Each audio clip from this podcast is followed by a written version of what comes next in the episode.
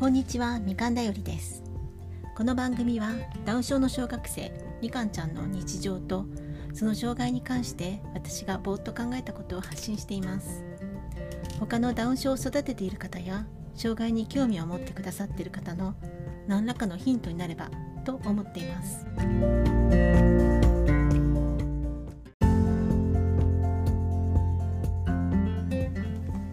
今日はみかんちゃんの一人登校一人下校のことに関してお話ししたいと思います。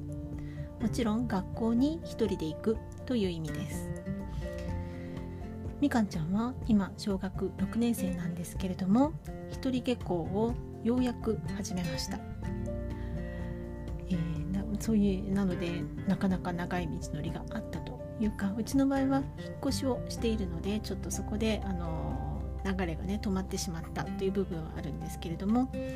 普通の小学生でしたらもうね最初の1週間ぐらい、まあ、もしかしたらお母さんお父さんが付き添っていらっしゃるかもしれませんがその後1人で行って1人で帰ってくるという日を送っていらっしゃると思います。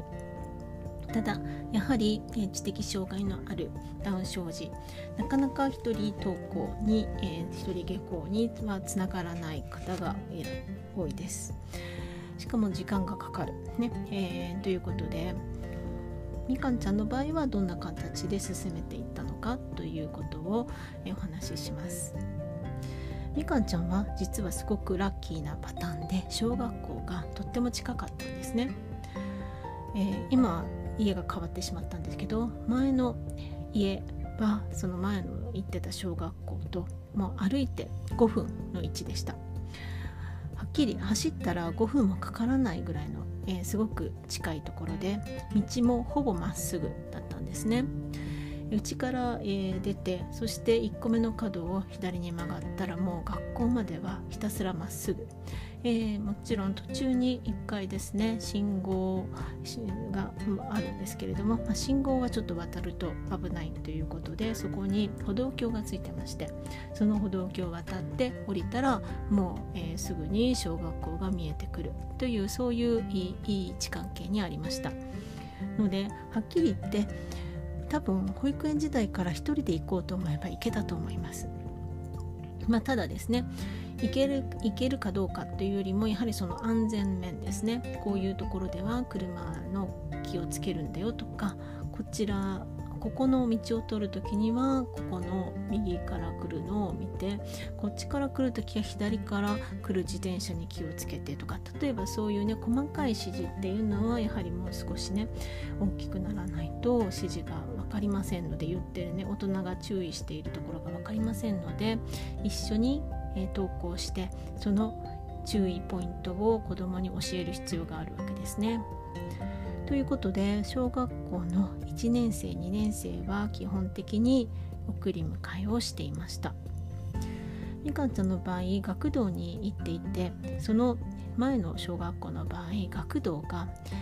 別のところに小学校とは別のところにあってなんと、え歩いて10分まではかからないかな。ですけど78分はかかるところに学童があったんですね。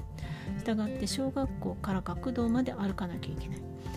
えー、それでその学童の送り迎えっていうのは学童の先生が迎えに来てくれましたのでその方に頼みそして私が学童にお迎えに行くというパターンでした。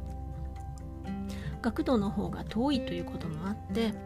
登校の方は3年生から1人登校になったんですけれども月校というか、えー、その学童から、ね、の帰りっていうのはもう1人ではやらせずにずっとお迎えに行っていましたやはり帰る時間っていうのは冬なんかはかなり暗くなって6時ですと暗くなってしまっていますのでそういうところで1人で返すっていうのはなかなかハードルが高いのでやめていました。そういう形でずっと、えー、3年生から1人で登校、えー、学童に学童の先生に連れられて行ってそして私が迎えに行くっていうパターンでしたね。そして5年生から今のところに引っ越したんですけれどもここもそんなに、えー、学校と家が遠くなくって学区としては実は隣の学区なんですけれども家の位置関係的にはそれほど変わらなくってみかんちゃんの足で歩いて10分ぐらいの距離のところにあるんですね。それで道もそれほど、えー、複雑ではなく前の家ほどは近いわけでもないし単純でもなかったんですけれども一応もう5年生の段階でしたので最初の1週間だけ付き添ったもののそれからは、えー、登校は自分でできるようになりました。しかも今度は学童が学内併設タイプだったので同じ学校に行ければ学校から帰れるという形で帰りもそのまま、まあ、申請さえすれば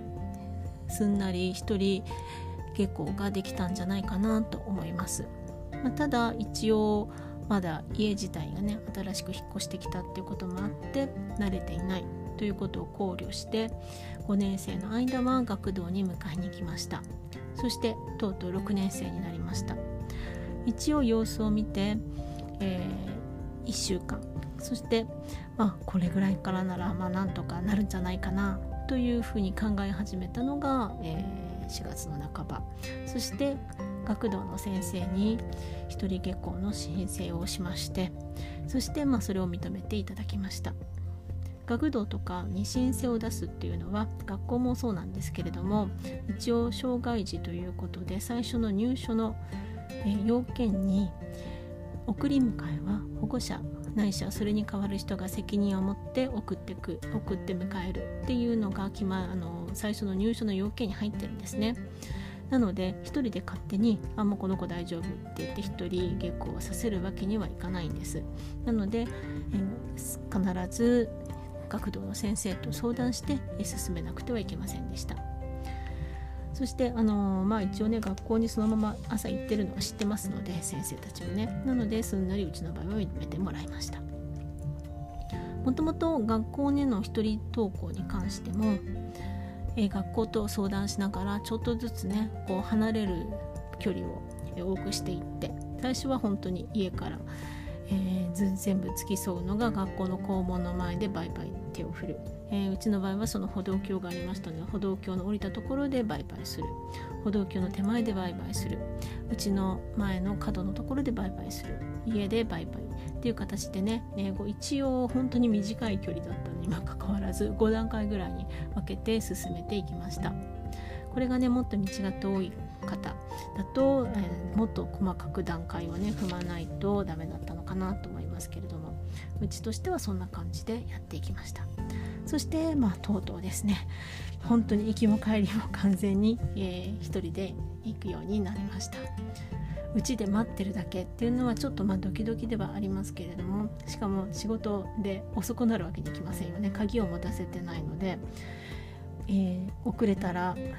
みかんちゃんお家の外で待ってなきゃいけませんからもう絶対に、えー、その時間には帰ってこなきゃいけないというプレッシャーはありますけれどもそれでもこう待ってるだけっていうのはやっぱり安心の楽ですね親としては。ということでようやく完成しました。ま中学になったらまだまね場所は決まってないんですけれどももう少しバスに乗ったり電車に乗ったりしなきゃいけないところなのでそれこそ中学の間のうちに1人、えー、登校1人下校ができるのかどうかはちょっとよく分かりませんがだいぶいろんなことに対して理解が、えー、増えて、えー、いるところなのでそのうちにねあの半年ぐらい1年生ぐらいでできたらいいなと思っています。もちろん、えー、行きはねともかくまた帰りの方はそのえ、デイサービスとかそういうところにお願いしようかなとかそういうことも考えながら今はね毎日学童なんですけれどもそういうわけにいかないので学童はね中学生はないのでなんとか私が仕事をしてる間の、えー、みかんちゃんの居場所探しプラスどうやって帰ってくるかっていうことをこれからね検討していきたいなと思っています。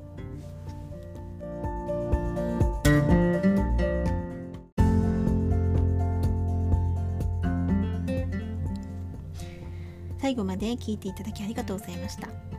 もうすぐみかんちゃんが帰ってきます。ね